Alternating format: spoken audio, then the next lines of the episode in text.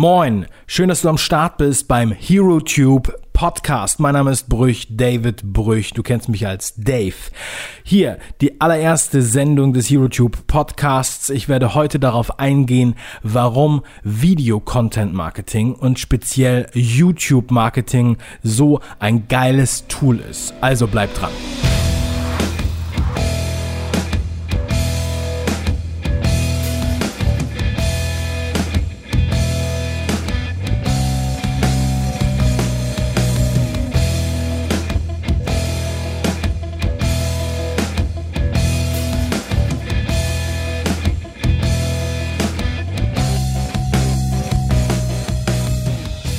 Es ist natürlich längst überfällig, dass es einen Podcast gibt, der sich mit dem Thema Videomarketing, speziell YouTube-Marketing, beschäftigt.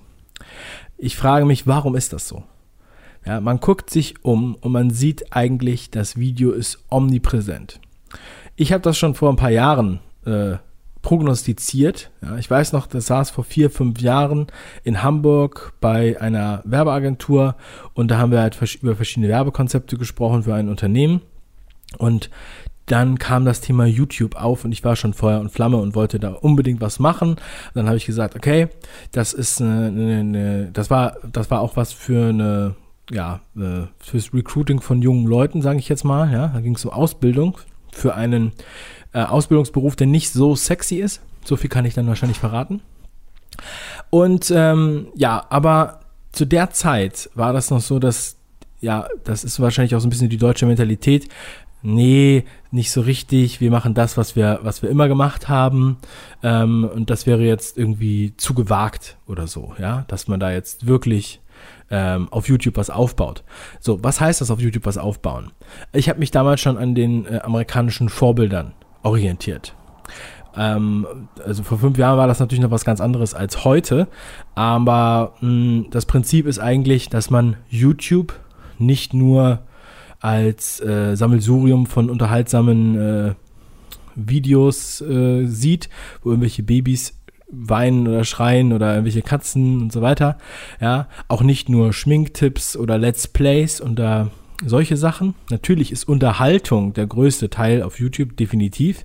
Aber es ist auch ein sehr, sehr großer Teil von, ähm, ja, sagen wir mal, conscious Content. Also auf Deutsch würde man wahrscheinlich sagen, ähm, ja, sagen wir mal, was Ernsthaftes, ja, so sozusagen serious, was Ernsthaftes, ähm, äh, ernsthafte Themen, ähm, ernsthafte Tutorials, die sich mit speziellen Inhalten beschäftigen und auch Inhalte, die eindeutig für eine ältere Zielgruppe sind, sage ich jetzt mal.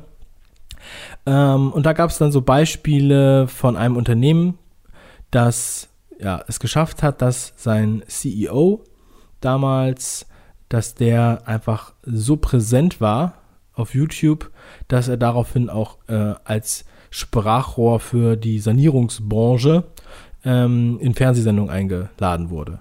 Die Leute kannten nur seinen Vornamen, er war Mr. Sanierung. Wenn dann da so ein Tornado durchs Land gegangen ist, dann haben sie ihn, äh, haben sie nach ihm gerufen. Er wurde sozusagen so ein Synonym dafür, so wie Tempo für Taschentücher. Ja, das hat mich sehr, sehr inspiriert also vor, wie gesagt, vor fünf Jahren. Und ähm, mir waren andere Beispiele zu dem Zeitpunkt noch nicht bekannt. Sehr bekanntes Beispiel mittlerweile, den meisten geläufig, ist natürlich Gary Vaynerchuk und die Wine Library TV Show, wo er fünfmal in der Woche Weinverkostung ähm, online gemacht hat. Dadurch halt den, den kleinen Weinladen seines Vaters zu einem 60 Millionen Dollar Umsatzweinladen gemacht hat. Und ähm, ja, mittlerweile macht er Online-Marketing oder Content-Marketing-Kampagnen. Ähm, Gary Vaynerchuk ist vielen Leuten ein Begriff. Und wie so oft ähm, in solchen Feldern, äh, wie es beispielsweise auch im SEO-Bereich war, ja, ist der deutsche Markt da so ein bisschen hinterher. Man guckt sich das erstmal an, man ist eher ein bisschen vorsichtig, ein bisschen skeptisch, ja, und ähm, weiß dann erstmal nicht, ob man dafür wirklich Geld ausgeben soll und ob das etwas bringt. So, das kann ich auch alles nachvollziehen. Beim SEO hat sich das mittlerweile geändert. Ich habe ähm, letztens mal mit dem Markus Hövener von äh, Blue Fusion gesprochen, die auch das Suchradar-Magazin rausbringen und er hat dann mal erzählt, wie er von Amerika mit seiner Agentur wieder nach Deutschland gezogen ist und in den ersten drei Jahren haben die deutschen Unternehmen das damals noch gar nicht verstanden, was Suchmaschinenoptimierung eigentlich bedeutet und warum sie das machen sollten. Genau solche Anekdoten hat man natürlich schon mal erfahren. Ich habe äh, auch schon mal hier und da erzählt, 2006, da haben die Hotels noch gedacht, sie bräuchten keine Internetseite, weil sie die, die Gästeanfragen immer übers Telefon kommen. So, heute wahrscheinlich die meisten über booking.com, wenn ich mich so umhöre. Und wir sprechen jetzt über Videocontent. Warum sprechen wir über Videocontent? Weil das am leichtesten zu konsumieren ist, weil die Leute es bevorzugen, weil äh, es war noch nie so einfach, sozusagen Videocontent zu produzieren und zu veröffentlichen. Äh, man kann es äh, nicht vergleichen mit den Möglichkeiten, die man noch vor zehn Jahren hatte. Ja, und äh, das ist wirklich der Wahnsinn. Das hat eigentlich auch viele überrollt. So, und was jetzt mittlerweile ist dieser Videocontent-Trend, sage ich jetzt mal, ähm, auch in Deutschland angekommen. Da gibt es dann ein paar Pioniere zu nennen. Also ich rede jetzt vom Corporate ähm, Bereich, also Unternehmen auf YouTube, ja, Corporate YouTube. Zum Beispiel der Horst von whisky.de, der quasi eine Adaption des ähm, Formats von Gary Vaynerchuk mit Wein mit Whisky in Deutschland etabliert hat und damit seinen Whisky-Laden, whisky.de, äh, nach oben katapultiert hat, beziehungsweise zum erfolgreichsten Whisky-Handel in Deutschland.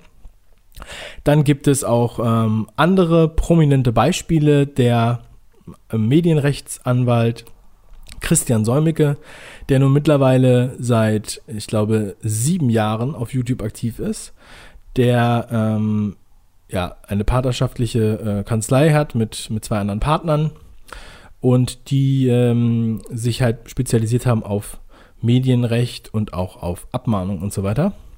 Der hat dann angefangen, ähm, wöchentlich Videos zu machen, hat das dann immer auf ein tägliches Format erhöht. Und äh, ja, jetzt in, der letzten, in den letzten Monaten hat er ähm, einen unheimlichen exponentiellen Zuwachs erlebt. Ich werde auch äh, hier im Podcast noch mit äh, dem Christian Solmicke sprechen und auch mit seinem Produzenten, der das Ganze seit einiger Zeit begleitet. Und äh, da ist auch, ja, wenn man sich das anguckt, ist es natürlich auch ein sehr interessantes Feld. So, das sind prominente Beispiele, wo man sieht, okay, es hat funktioniert, weil der Christian Solmicke, der macht mittlerweile im Endeffekt nur noch PR für sein Unternehmen, ja, kümmert sich quasi äh, hauptsächlich um diese YouTube-Formate oder das YouTube-Format und ähm, um halt andere Auftritte, die den Namen der Kanzlei nach außen tragen. Dadurch haben die unheimlich viele Anfragen. Und ähm, ja, das sind halt solche Konzepte, an denen man sich dann orientieren kann. Und sobald so etwas dann funktioniert hat, fällt es dann halt auch leichter, sich diesem Thema zu öffnen. Diese YouTube-Formate zeichnen sich halt besonders dadurch aus, dass es regelmäßige Formate sind. Es sind nicht einzelne Videos, die einmal hochgeladen werden, sondern man, man macht es wirklich mit Liebe. Ja, und man macht es mit langfristiger ähm, und äh, kontinuierlicher Struktur. Das heißt, da kommt jeden Tag oder jede Woche oder alle 14 Tage etwas oder mehrmals in der Woche eine Sendung. Man kann sich darauf verlassen. Man hat im Prinzip einen, äh, ein Fernsehmagazin. So könnte man es beschreiben, ja, wenn, wenn einige damit mehr was anfangen können. Also man hat ein Fernsehmagazin, man hat jetzt keinen festen Sendeplatz, ähm, man hat keine Beschränkung bei der Zeit, also man kann auch ruhig mal länger oder kürzer werden. Da ist man halt relativ frei. Ähm, generell ist man halt auch sehr frei. Man hat sehr, sehr viele Möglichkeiten, was mich auch sehr reizt. Ich habe früher auch mal beim Radio und beim Fernsehen gearbeitet und ich weiß, wie das da ist. Das Aller, Allerwichtigste war, dass der äh, Slot gefüllt wird. Das heißt, ähm, man muss es halt dann so weit kürzen, dass man halt genau auf 58 Minuten kommt oder auf äh, 27 Minuten oder wie auch immer. Und das ist natürlich manchmal äh, schwierig, ja, auch inhaltlich. Und wir haben jetzt einfach ein ganz anderes äh, Medienverständnis, ganz anderes Medienkonsumverhalten äh, und so weiter und so weiter. Ja, und wenn man das wirklich so betrachtet, dann hat man unglaubliche Möglichkeiten ja, als Unternehmen. Man kann seine Marke präsentieren, man kann dadurch Aufmerksamkeit generieren, das ist der größte Vermögenswert heutzutage. Man erreicht Zuschauer, die dann zu Kunden werden können. Man erreicht besseres Personal, man erreicht es, dass man wirklich gute Bewerber hat und so weiter. Es strahlt in sehr viele Bereiche rein. Man ähm, dadurch werden Leute auf einen aufmerksam, die dann wiederum ähm, als Multiplikatoren fungieren. Ja, denn ähm, wenn man wenn man einen kennt, das ist so ähnlich wie mit Beziehungen. Ja, man sagt ja immer, Beziehungen schaden nur dem, der keine hat. So, und ähm, auch ein anderes prominentes Beispiel, was ich hier im Podcast noch behandeln werde, ist der Matthias Niggehoff, der Psychologe. Auch eine sehr, sehr interessante, erstaunliche Geschichte, die der da hingelegt hat, hat dann quasi die ganze Psychologie revolutioniert. Viele Psychologen waren sauer auf ihn ähm, und ja, sein Erfolg gibt ihm recht. Er ist ja auch sehr, sehr bekannt hier auf YouTube, äh, Quatsch, hier auf, im Podcast immer ganz weit oben, auf YouTube übrigens äh, auch, aber im Podcast noch sehr viel erfolgreicher. Äh, ein unglaublicher Erfolg. Also, es ist ganz toll, dass der dann auch nochmal hier in der Sendung ist und dann nochmal ein bisschen erzählen wird, wie das so bei ihm äh, läuft, wie da so seine Strategie ist. Und ja, das Video ist natürlich nicht nur auf YouTube. YouTube ist aber die wichtigste Videoplattform. Ja, bis dato. Das kann sich natürlich auch ändern. Ich sage immer, Nokia war auch mal der größte Handyhersteller der Welt.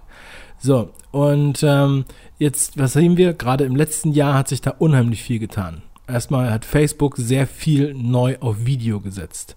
Die ganze Videofunktion von Facebook wurde quasi überarbeitet. Wir haben Autoplay, wir haben Untertitel, wir haben ähm, ja die, die Verbindung mit Instagram, ähm, wo ja jetzt auch Videos längere Videos möglich sind. Ähm, es waren nur 10 oder 15 Sekunden. Es sind jetzt eine Minuten Videos als normaler Post. Wir haben dann zusätzlich Instagram Live. Wir haben die Instagram Story, ähm, wo Videos eingebettet werden. Also ein ganz neues, komplett neues Feld, was vor einem Jahr ähm, oder vor anderthalb Jahren noch undenkbar war. Facebook selber hat sich auf den äh, auf das Livestreaming gesetzt und hat YouTube damit überholt. Ja, ähm, der Livestream aus der App heraus mh, hat das, ja, hat da ganz, ganz viel drumherum auch entwickeln lassen. Und ähm, das ist ein sehr, sehr spannendes Thema. Auch über Facebook-Video werde ich natürlich hier im Podcast sprechen. Ähm, das Interessante dabei ist, man, äh, das sind halt unterschiedliche Medien, ja. YouTube und Facebook sind unterschiedlich wie Radio und Fernsehen, würde ich sagen. Und genau aus diesem Grund ähm, muss man da halt auch anders rangehen. Also man kann nicht einfach überall das Gleiche machen. Und ich werde auch in einer der nächsten Sendungen genau an diese Strategien rangehen. Sagen, okay, wie kriege ich jetzt die Videos zum Beispiel für Instagram? Wie kriege ich diese Videos und kann sie nutzen für Facebook?